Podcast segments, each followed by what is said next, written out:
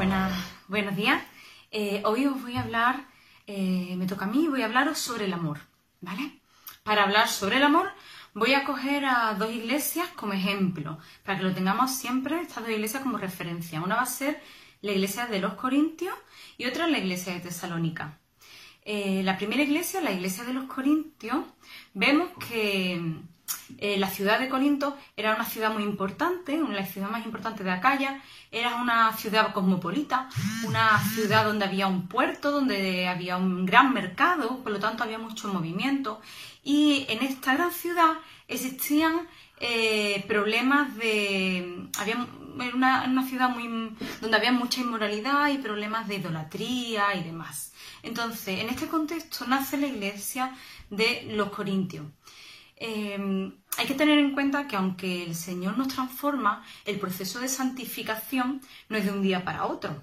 Y entonces en esta iglesia, los hermanos de esta iglesia eh, tenían, tenían, arrastraban muchos muchos de los pecados que existían en el contexto donde, donde vivían y pecados que a lo mejor habían estado con ellos toda su vida y estaban en ese proceso de, de santificación, ¿no? Así es normal, podemos entender cómo a lo largo de todas las cartas, de la primera carta que Pablo le escribe a los corintios, les habla y les amonesta y les confronta con diferentes pecados y problemáticas que había en esa iglesia. Eh, como puede ser problemas en el matrimonio, problemas de inmoralidad, de divisiones, ¿vale? Falta de unidad, problemas con los dones y demás. Bien, esta es la primera iglesia a la que nos vamos a referir. Y la otra es la iglesia de Tesalónica, una iglesia muy distinta, nada que ver con la iglesia de los Corintios. En esta iglesia eh, Pablo estuvo muy poquito tiempo, pero eh, es una iglesia joven, eh, una iglesia que podía tener pocos años de creyentes, pero que era conocida por su amor fraternal. Bien, vamos a centrarnos en Primera de Corintios 13, 13, porque vamos a hablar sobre el amor. Pero para entender un poquito dónde está eh, metido ese, ese capítulo, vamos a ver que está entre el capítulo de antes que habla sobre los dones y el capítulo 14 que también habla sobre los dones. Entonces vemos como el capítulo 13 es como un paréntesis dentro de una problemática que Pablo trabaja con la iglesia de los Corintios, que es la problemática de los dones. A medida, a, menudo, que diga, eh, estamos acostumbrados a escuchar este texto de Primera de Corintios 13 en bodas y siempre haciendo referencia sobre todo a pareja y al matrimonio. Pero sin embargo es curioso eh, cuando lo estudiamos que, que, realmente Pablo no se estaba refiriendo directamente a los matrimonios ni a ninguna problemática dentro del matrimonio. En este contexto Pablo está hablando de los dones y ahí incluye el tema del amor. Bien, em, en el tema, eh, en el capítulo 12, ¿vale? Hemos dicho que habla sobre los dones y es que ocurría algo en la iglesia de Corintio. Y es que allí el Señor, a pesar de, todo, de todos estos pecados que, había, el Señor había derramado un montón de dones. Y no, no dones cualquiera, unos dones muy llamativos, había dones muy espectaculares. Y en vez de usar estos dones la iglesia de los Corintios para glorificar a Dios y para testificar y para dar la gloria al Señor, eh, estos dones estaban siendo causa de rivalidades, de envidia, de celos y de divisiones dentro de la iglesia. Entonces Pablo les tiene que hablar sobre este tema y en el capítulo 12 vemos cómo les habla sobre la unidad del cuerpo de Cristo, sobre que todos somos iguales y que no hay unos mejores que otros, porque los que tenían los dones más espectaculares, pues ellos se sentían como más espirituales que los demás y entonces de alguna manera eh, menospreciaban a los que no tenían este tipo de dones. Bien, pues después de hablar de todo esto, Pablo termina el capítulo 12 y comienza el 13. Y fijaros, voy a leer un trocito nada más, ¿vale? Para no ser muy largo. El capítulo 12 termina así diciendo, procurad pues los dones mejores, mas yo muestro un camino aún más excelente. Vamos a ver cuál es ese camino más excelente que Pablo les, les muestra. Dice, si yo hablase lenguas humanas y angélicas y no tengo amor, vengo a ser como metal que resuena o címbalo que retiñe. Y si tuviese profecía y entendiese todos los misterios y toda ciencia, y si tuviese toda la fe de tal manera que trasladase los montes, y no tengo amor, nada soy. Si repartiese todos mis bienes para dar de comer a los pobres, si, eh, si entregase mi cuerpo para ser quemado y no tengo amor, de nada me sirve.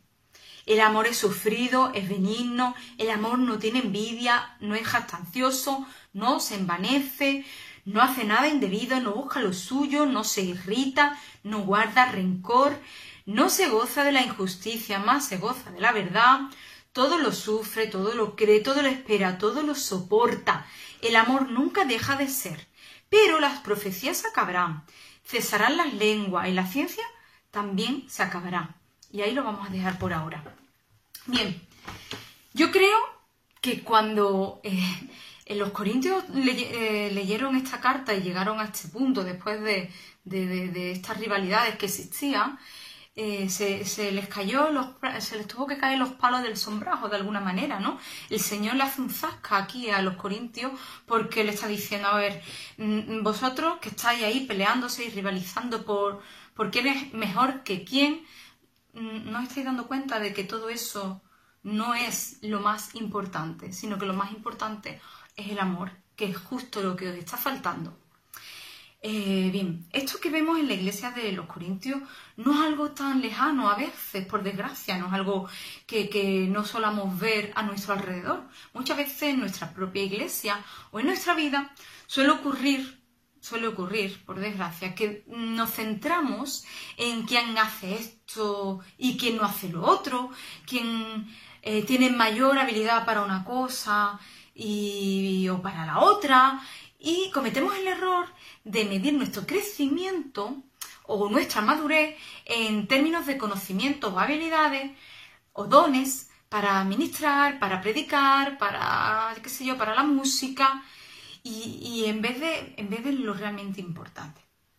Y, si lo pensamos bien, eh, pensamos que el Señor, Dios creador de todo, va, a deslumbrarse con nuestras habilidades humanas, que además nos las ha dado Él por muy maravillosas que esas habilidades nos parezcan a nosotros.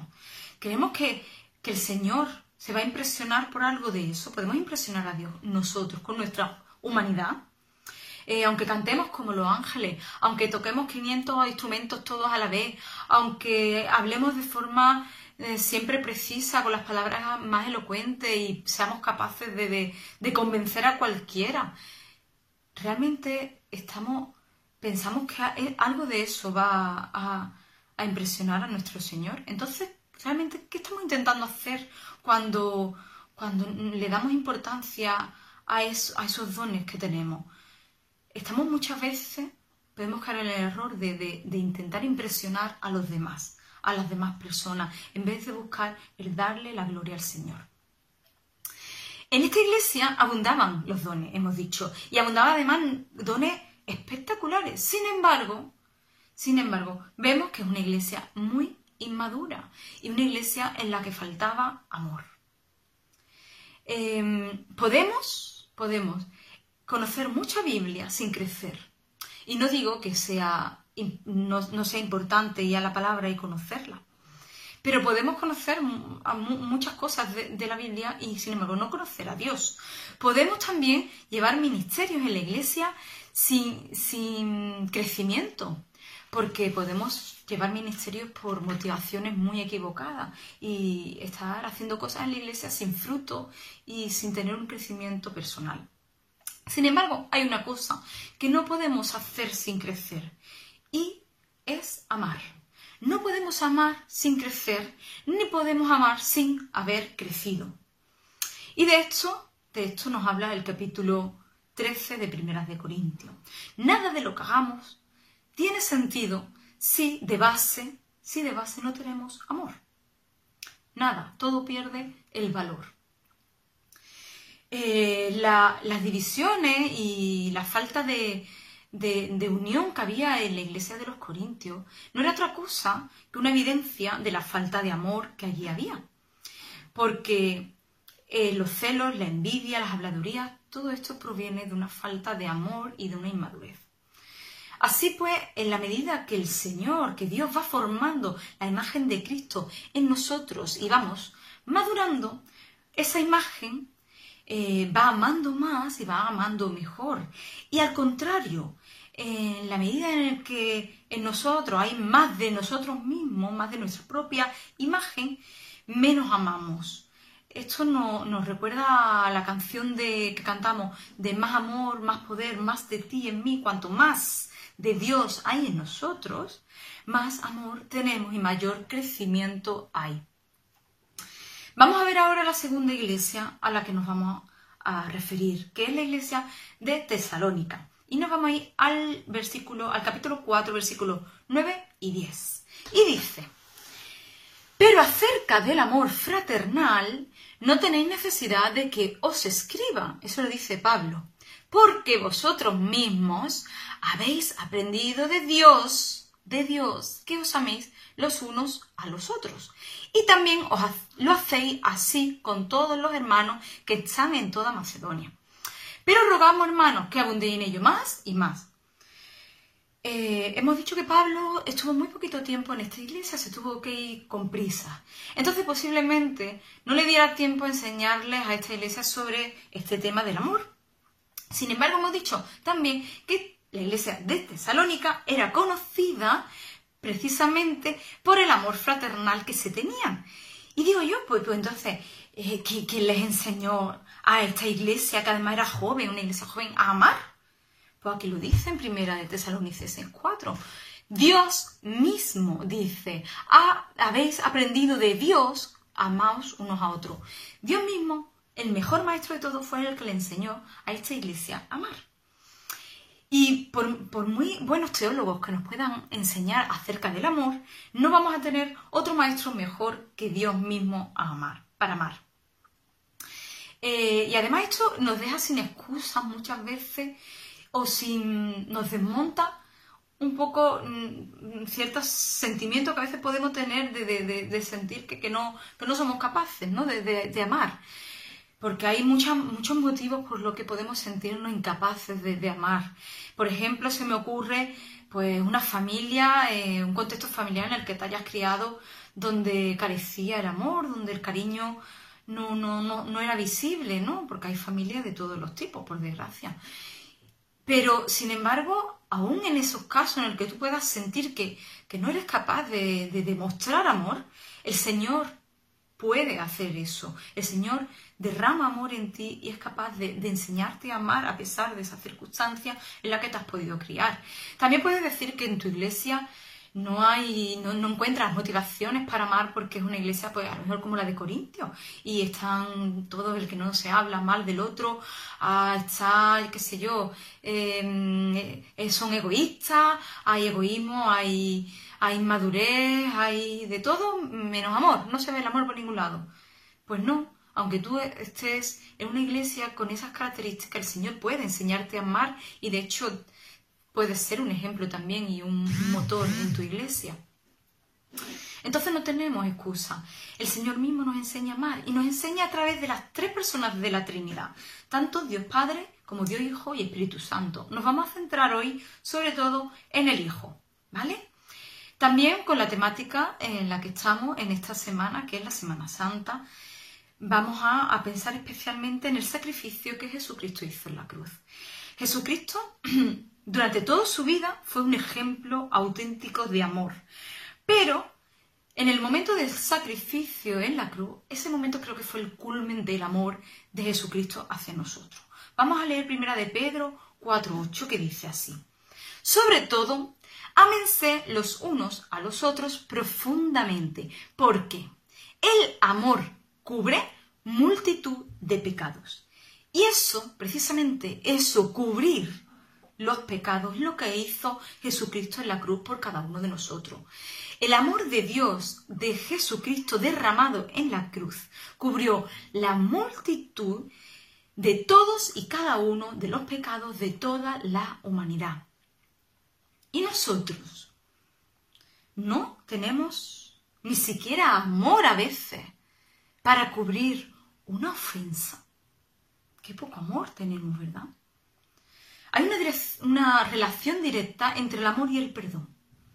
Mucho amor, mucho perdón. Poco amor, poco perdón. Y esto Este amor del que estamos hablando de Jesús en la cruz, este amor tan impresionante, no, no, nos lleva, nos conmueve, nos impulsa, nos obliga, nos desmonta, nos deja sin arma. al ver tanto amor, tanta, tanto despliegue de, amor por nosotros, no podemos hacer otra cosa que, que, mostrar y, que, demostrar también ese amor hacia los demás. Nos empuja a, a ser también, a tener amor con los demás. Es la figura de Jesús donde vemos también el mayor de los desafíos. Eh, Jesús desafió durante toda su vida a la sociedad en la que estaba. Desafió a los fariseos, ¿vale? A la hipocresía que existía.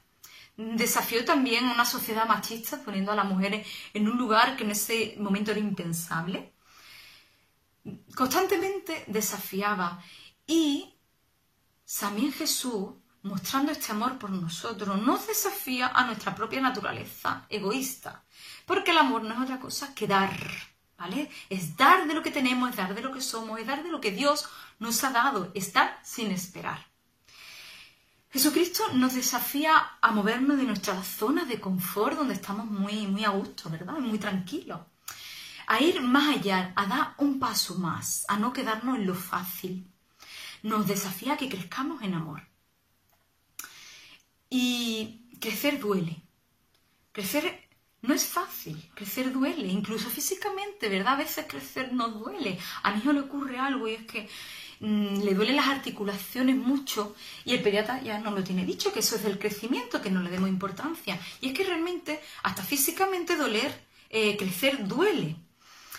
a nuestro Señor Jesús, a Jesucristo, le costó la vida. Le costó su vida amarnos. Pensamos que para nosotros va a ser fácil. Yo he escuchado a gente describirse a sí mismo con orgullo, ¿eh? diciendo, yo soy amigo de mis amigos. Y así se quedan tan pachos como, como, como si esperaran un aplauso o algo. Y digo yo, hombre, es que si no eres amigo de tus amigos, entonces ya apaga y vámonos, ¿no? No, no, no. Jesús nos impulsa a tener un amor más allá. No, hay, no es un yo te doy, tú me das y aquí los dos no, nos, no, nos beneficiamos ¿no? de esto. No, no es así. Ese no es el amor. Yo creo que, mira, para entenderlo mejor, quizás el amor más genuino que el ser humano puede conocer y que podemos comprender mejor es el amor que sentimos hacia nuestros hijos. ¿Verdad? Ese es un amor que, que, que, que bueno, que yo qué sé, que no, que no lo podemos ni siquiera racionalizar, ¿verdad? Yo he hablado con muchos padres, muchas madres, y yo creo que todos tenemos algo, sentimos algo en común, y es que en el momento en el que eres madre o padre, hay algo en ti que cambia. Una sensibilidad especial nace en ti. Eres más empático, tienes más capacidad para, para, entender a los demás, eh, sientes más, sufres más, el orden de prioridades te cambia, lo que antes era muy importante ahora no lo es tanto y al revés, lo que antes no tenía importancia ahora a lo mejor la tiene. Incluso sabes que vas a perdonar muchas cosas que ni siquiera todavía te han hecho, pero lo sabes que la vas a perdonar. Y sin embargo muchas veces no eres recompensado, porque muchos hijos, por desgracia, no, no, compensan a los padres con ese mismo amor. Pero, pero no importa, los padres siempre siguen amando. Y yo creo que esto es un ejemplo de, la imprenta de alguna manera que el Señor, nuestro Creador, puso en nosotros, puso en su creación. Es un poquito, una pizca de, ese amor que el Señor tiene, ¿verdad? Una pizca de ese amor que, fluye en nosotros de una manera natural, como, como imagen de, de Dios en nosotros, ¿no? Pero vuelvo a decir que Jesús nos desafía a algo más nos pide que tengamos ese amor, pero no solo con nuestros hijos, sino que vayamos un paso más y lo tengamos con el resto también de las personas. Muy bien, los tesalonicenses eran conocidos por su amor fraternal. ¿Por qué queremos ser conocidos nosotros? ¿Por qué queremos que nos conozcan? ¿Cuál queremos que sea nuestra seña de identidad? ¿Queremos que sea el amor? Pues mira, te tengo que decir una cosa. Y es que el amor se demuestra. Obras son amores y no buenas razones. eh, mucho te quiero perrito, pero pan poquito. Estos son algunos de los refranes que hablan, que apuntan sobre esto, ¿verdad? Que el amor no son palabrerías, el amor hay que demostrarlo. De hecho, mm, yo he escuchado y quizás lo, hayamos podido decir alguna vez, ¿verdad? Quejarnos de nuestras parejas, tanto novio y novia, esposo y esposa, decir, es que mi marido mi mujer me dice mucho que me quiere, pero no me lo demuestra y a mí eso no me vale. Y tiene razón, eso no vale. Porque el amor, si no se demuestra, lo siento, pero no es amor. ¿Y cómo podemos mostrar el amor? Mirad, yo voy a mencionar dos cosas, aunque pueda haber más. Eh, la primera es la oración, orar por los demás, ¿vale? Habitualmente, si nos ponemos a pensar por qué no oramos más, casi seguro que acierto en que con las personas que más oráis es vuestra, mm, vuestros hijos, casi seguro. Las personas que más amáis. Si no tenéis hijos, eh, vuestros padres, vuestro marido, vuestra mujer, vuestro, vuestros hermanos, vuestros allegados más cercanos, vuestros amigos más íntimos, hermanos en la fe. Mm, es que eh, eh, tú oras por las personas que más amas. Pero, pero, pero también ocurre algo en la oración que es casi milagroso. Y es que cuando tú eh, te propones orar por una persona en concreto, crece el amor hacia esa persona. Algo increíble ocurre. Y es que la oración tiene el poder de limar aspereza, de sanar heridas, no de un día para otro, pero, pero va suavizándolas, va limándolas. También tiene el poder de unir, ¿verdad? De, mm, separar las distancias y unirte a, las personas. De alguna manera te hace crecer en amor hacia esa persona por la que estás orando. La otra cosa es la hospitalidad.